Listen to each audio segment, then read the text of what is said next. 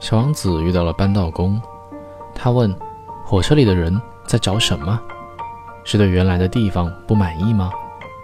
扳道工说：“人们从来都对原来的地方不满意。”小王子说：“孩子们知道自己在找什么，他们会为自己的东西负责的。”扳道工感到，孩子们真幸福。The little prince encounters a railway switchman. Good morning, said the little prince. Good morning, said the railway switchman. What do you do here? The little prince asked. I sort out travelers in bundles of a thousand, said the switchman.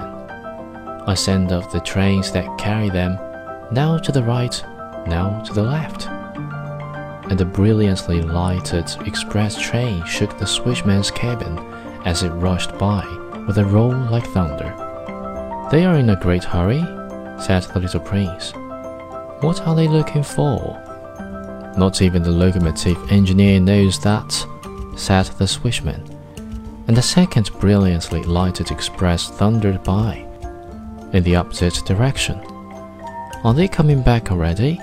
demanded the little prince. These are not the same ones, said the switchman. It is an exchange.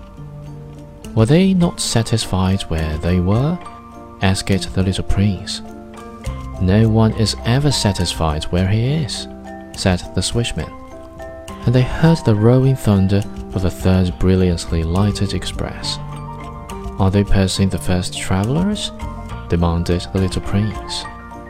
They are passing nothing at all, said the switchman. They are asleep in there, or if they are not asleep, they were yawning.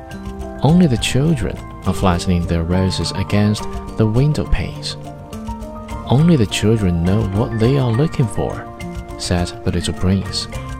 They waste their time over a rag doll and it becomes very important to them.